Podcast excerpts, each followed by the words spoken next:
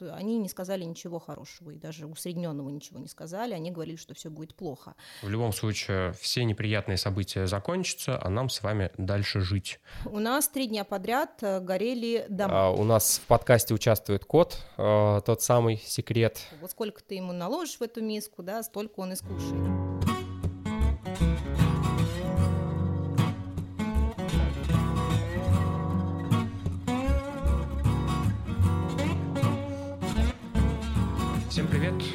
Мы вернулись. Психологическое пространство такое, как все. Распространяем данные сообщения на законных основаниях, как бы то ни звучало.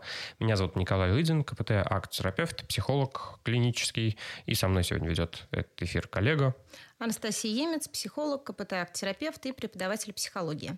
А, друзья, мы на новой площадке а, изведуем э, изведанные уже, да, поэтому если вы хотите принять участие в наших подкастах, Пишите, звоните, пишите в комментариях, независимо от ваших политических убеждений, независимо от вашего пола. А, возраст очень важен, плюс 18. Если вы хотите о чем-то поговорить, что-то рассказать, чем-то поделиться, кем бы вы ни работали, обязательно пишите нам, возьмем в нашу новую рубрику. Окей, Коль, а, с чего начнем? Я бы хотела сегодня начать э, про ситуацию неопределенности, про страх, про страх перед будущим, страх за настоящее и даже за страх э, за прошлое такое. Да?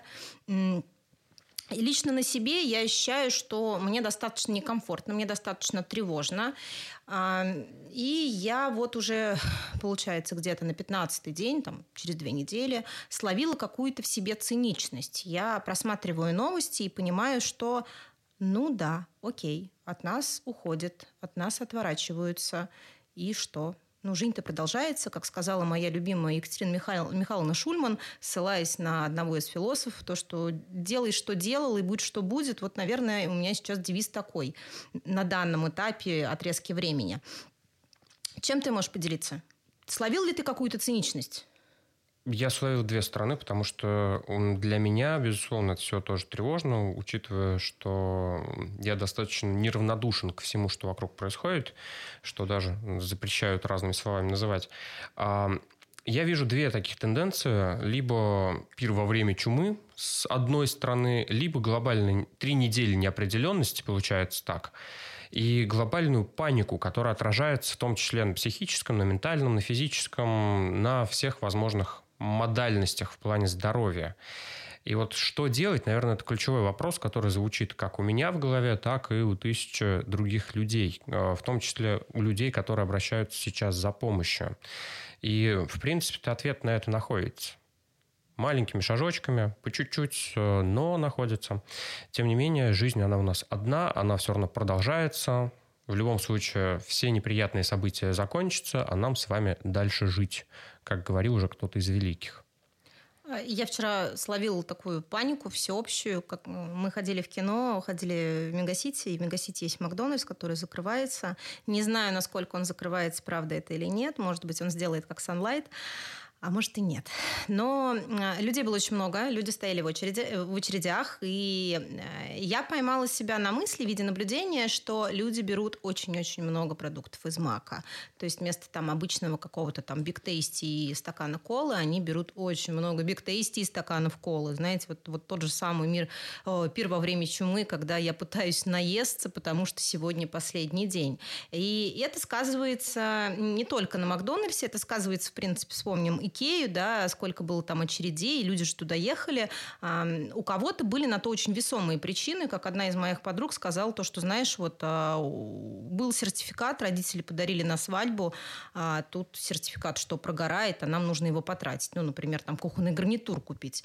И поэтому люди едут. Некоторые импульсивно поехали, думаю, что, может быть, они там выцепят сейчас последнее полотенце или какую-нибудь лопаточку для приготовления там какой-то еды в той же Икее. И Сколько людей, столько и мнений. На данный момент мы э, сталкиваемся с вами с всеобщей паникой, с, всеобщим таким стрессом и тревожностью.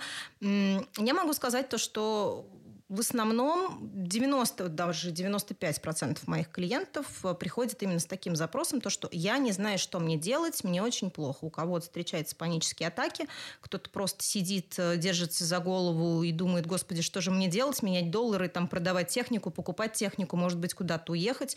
Некоторые, правда, куда-то мигрируют, некоторые не могут мигрировать по определенным событиям жизни, кто-то ограничен э, в материальном достатке, а кто-то ограничен по причине здоровья, работы и так далее. А, но вывод такой, то, что да, к сожалению, мы живем сейчас в такой историческую эпоху, в историческое время, и либо мы адаптируемся, либо мы не адаптируемся. Вот а, важно сказать то, что чисто физиологически адаптироваться мы можем, если посмотреть вот на наш исторический вектор.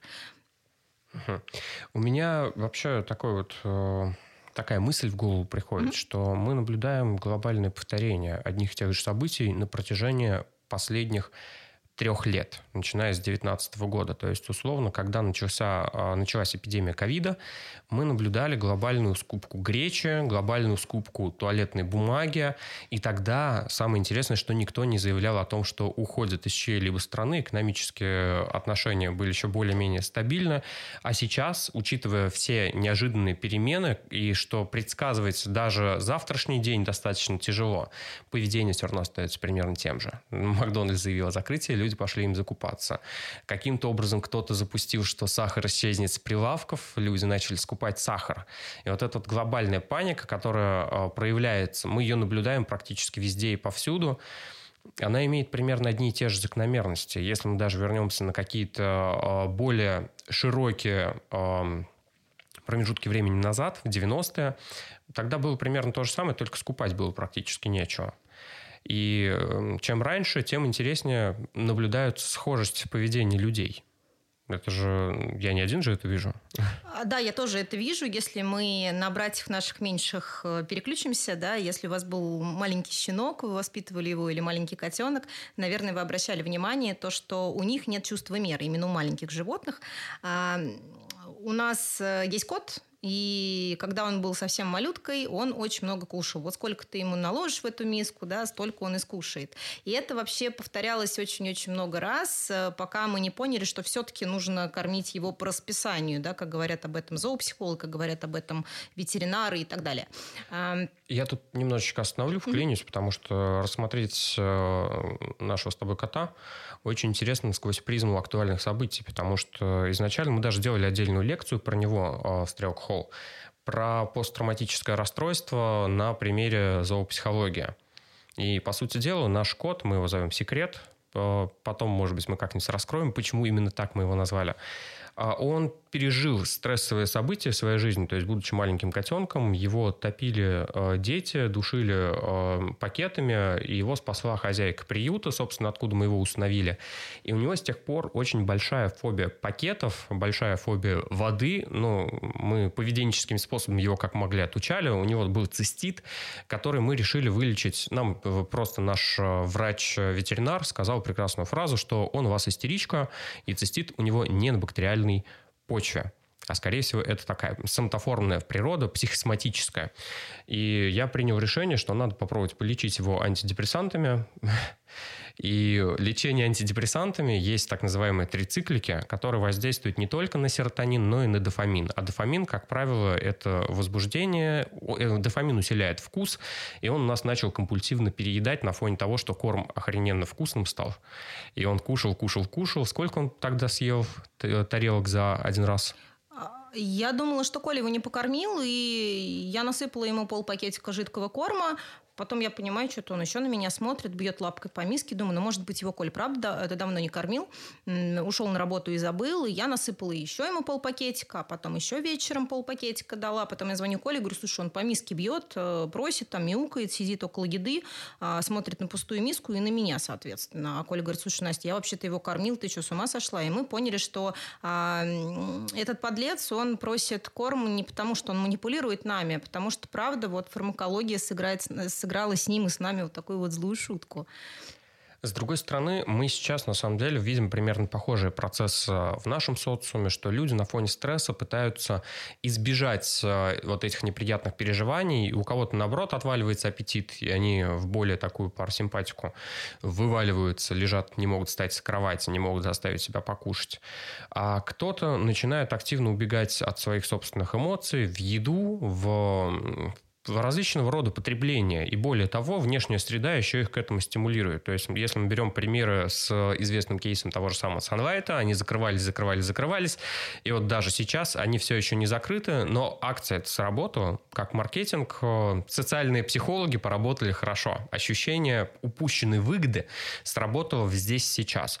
Более того, возьмем более глобальное такое вот событие Учитывая, что мы сейчас живем в эпоху э, информационной прозрачности, то, что у каждого есть телефон и камера и есть соцсети, каждый человек сейчас наблюдает все вот эти страшные события, происходящие вокруг, и становится в прямом смысле слова свидетелем насилия, свидетелем э, различных страшных катастроф и переживает это, ну, вот то, что мы в недавней статье клиники Сычева описали как коллективная травма или, или коллективный ПТСР.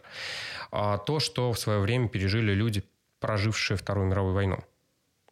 И, а, соответственно, поведение людей, оно действительно не уникально. С любым глобальным событием, с любой техногенной катастрофой, а, ДТП или чем-то еще, примерно все идет по одному сценарию. У нас включаются более древние механизмы, которые либо вбей беги, либо взомри подчиняйся. Только сейчас мы не такие уж и древние люди, и бежать нам особо не от кого, да и бить тоже социально не очень приемлемо. Вот Дополню тебя, сижу сейчас и думаю, и дополню сюда, э, себя в первую очередь, когда я говорила про какую-то циничность, которую на себе поймала. А, меня сейчас э, достаточно сильно начали раздражать люди, которые наводят панику. Знаете, тот момент, когда вот ты только-только успокоился, у тебя такая стадия принятия, ну, окей, будь что будет. И тут тебе начинают писать твои же знакомые, друзья, и говорят, все, мы все умрем, вообще э, в магазинах нет сахара, в магазинах нет порошка, в магазинах нет ничего, как мы будем дальше жить. И вот я сижу и думаю, господи, ну за что мне это, правда, за что? И я пытаюсь ограничить как-то вот этот вот информационный вакуум еще на еще меньше, скажем так, а, но не получается. Если вы сталкиваетесь с этим же, то тоже пишите, ставьте лайки. Мне кажется, это достаточно важно. Многие говорят сейчас о том, чтобы мы друг друга не бросали, чтобы мы были вместе, мы объединялись, потому что мы одна команда, мы семья и так далее. А, но тут большой вопрос, поддерживать ли эту панику, да, поддерживать ли своих родных и близких или говорить о том, то, что моя хата с края ничего не знаю.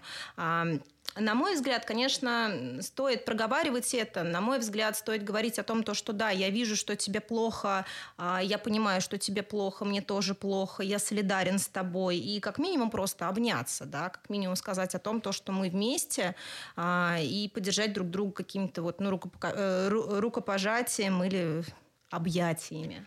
Здесь важно добавить, мы недавно с коллегами в клинике, в, ну, немножко уже в другой клинике Софии, обсуждали, что вот кого что удерживает на плаву, то есть люди, которые э, по другую сторону баррикады, скажем так, угу. э, и зачастую сейчас из-за чего происходит у многих людей конфликты с родственниками, потому что одни на одной стороне, другие на другой, а зачастую людей держит какая-то идея на плаву. То есть э, те же самые силовые структуры, зачастую э, люди, которые участвуют непосредственно в причине причинения какого-либо насилия, они оправдывают это тем, что я творю добро. Ну, их эта идея, да, их эта идея действительно удерживает на плаву. Это вот то, что позволяет ему жить э, и не уходить в запой, не уходить в переедание, не уходить в депрессивное состояние. И зачастую вот на вопрос, а делать-то что, когда э, не получается вот это вот единение вокруг сделать, поддерживать социальные связи, эм, и когда мы начинаем что-то опровергать, когда мы начинаем свои идеи как-либо навязывать, стоит задуматься, а не разрушаем ли мы мир другого человека сейчас, его психику. И с другой стороны, иногда это же помогает, когда мы делимся своим мнением без попытки навязать его. Нас лучше начинают слышать. И а, мы вот задавались этим вопросом, а что делать, собственно, когда твои родственники имеют совершенно противоположную позицию, и вы начинаете из-за этого ругаться. Вот интересный такой вопрос, который многих сейчас э, волнует. У тебя есть ответ? Ну, я буду ссылаться на Кирилла Сычева, на последнюю его статью, как говорить с батей про то, что происходит. А первый критерий, конечно же, сказать, обозна- обозначить границы, да, сказать о том, то, что, слушай, у меня есть свое мнение, у тебя есть свое мнение, я его уважаю, уважаю ты уважай мое, и давай, в принципе, обнимемся и будем говорить о нас, о бытовых вопросах, да, а, и, в принципе, сказать друг другу, как мы дороги, потому что многое заканчивается, а родственники, они одни у вас – вот, наверное, как-то так.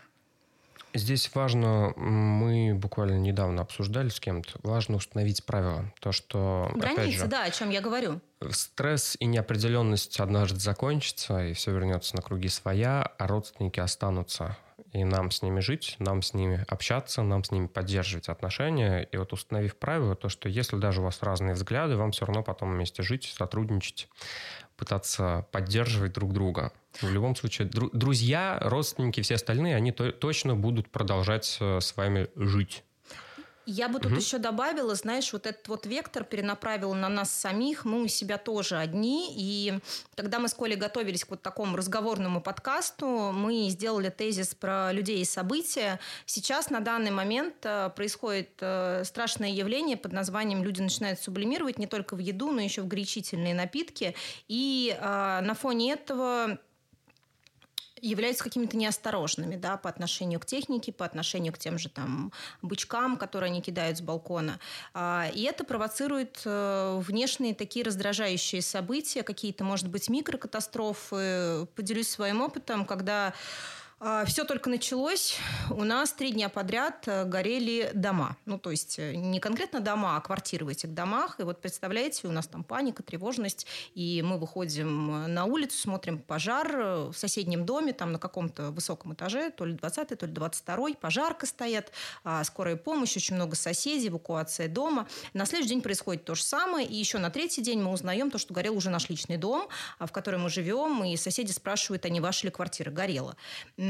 С чем это связать непонятно. Молния не бьет э, три раза в один и тот же дом, но с другой стороны, если мы не будем уходить в мифологию и маги- магическое мышление, это можно объяснить вот одной из гипотез, то, что люди перестали обращать внимание, они начинают запивать, заедать и перестали обращать внимание на то, что происходит в их квартире, в их жизни.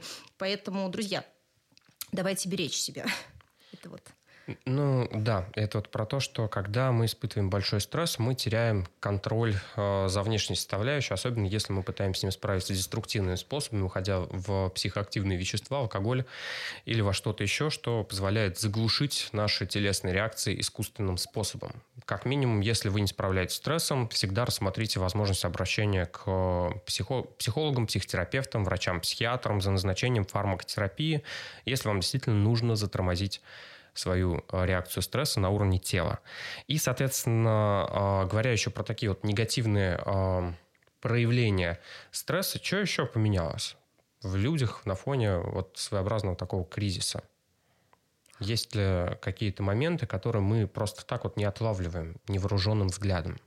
Мы с тобой об этом говорили. Многие из наших э, клиентов, э, у которых существуют семейные пары, да, они стали ближе вот на фоне всех этих событий, потому что какие-то другие проблемы, которые их там волновали до этих событий, события, события, события, масло, масло масляное, а, те проблемы, которые их волновали до этих событий, они как-то испарились, может быть, ушли на второй план, может быть, как-то обесценились, и они стали сплоченнее то, что люди наконец-то смогли пересмотреть свои ценности и расставить более приоритеты на что-то более важное, переключиться на свою жизнь. То есть, с одной стороны, у нас есть эмпатия, которая нас периодически останавливает и мешает, э, цепляет на крючок информационного потока. Подводит.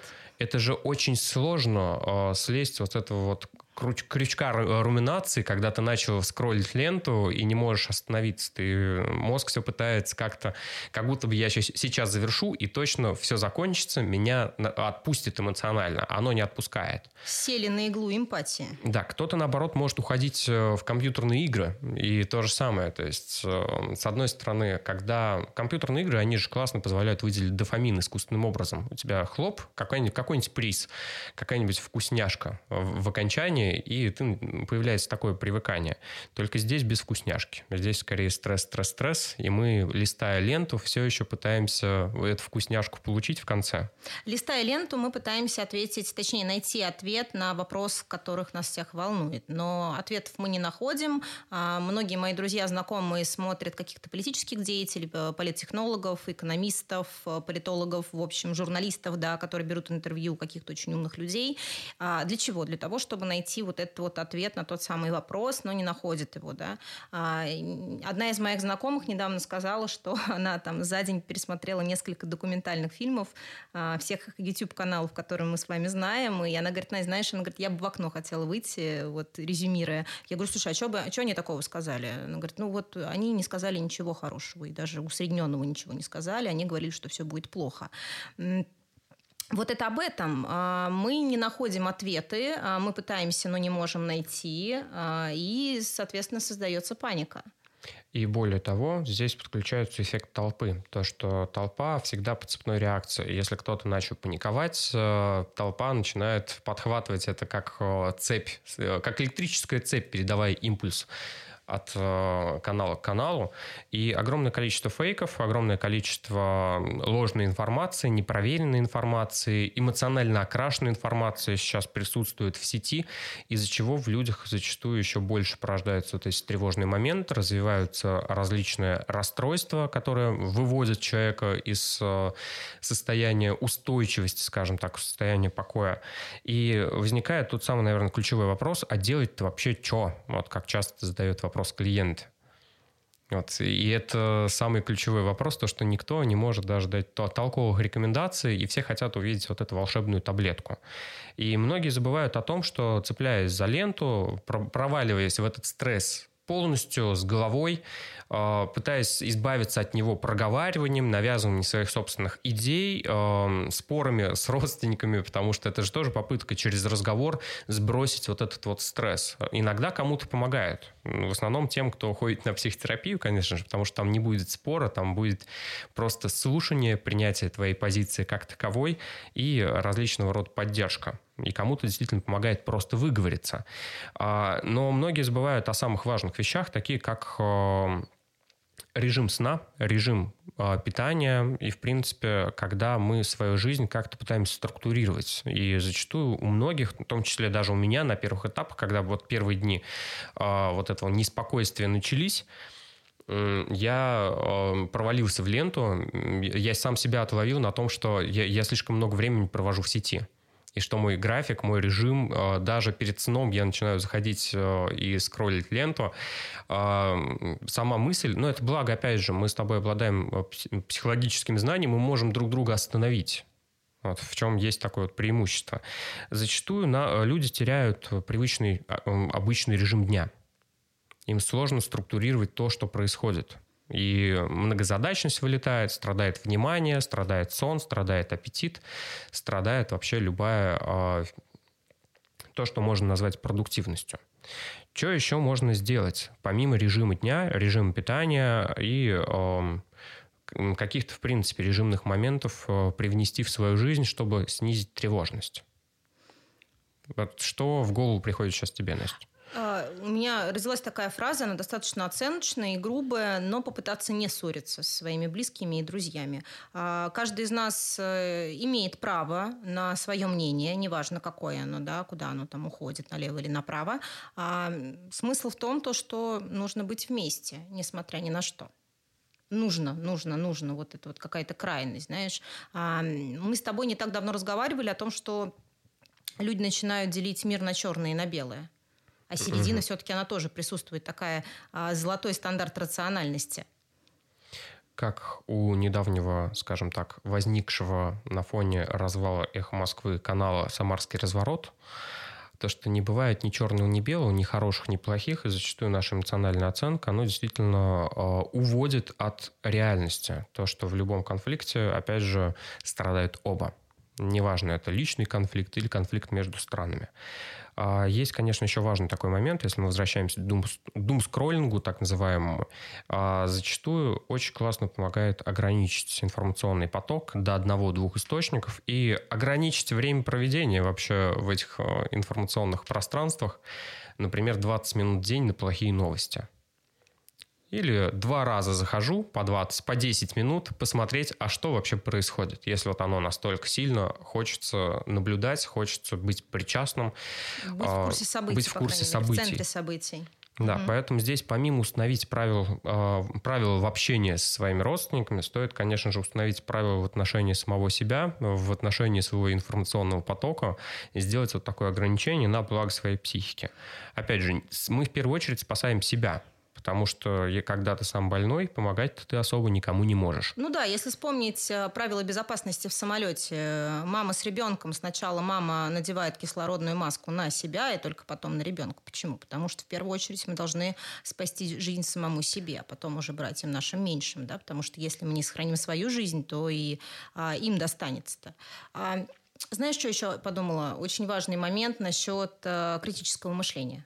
Вот когда ты сказал о том, что нужно разграничивать и оставить хотя бы там 2-3 подписки, подписки там на новостные телеграм-каналы, а, очень важно, важно, важно обладать критическим мышлением и понимать, что и с той, и с другой стороны пропаганда. Пропаганда может быть откуда угодно, даже из утюга, даже от э, нашей мамы, папы. И важно понимать, что да, черт возьми, мы сейчас живем в таком мире, но так или иначе мы имеем право задавать вопросы даже внутри себя и спрашивать себя, а это правда, а верю ли я в это и почему я в это верю. И главный вопрос, а стоит ли оно того вообще проваливаться в эту информацию? Да. Насколько у меня сейчас в жизни э, все хорошо?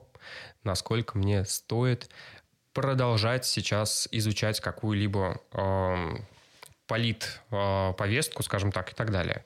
Ну и, соответственно, про питание. Можно ли внести какую-то режимную часть сюда?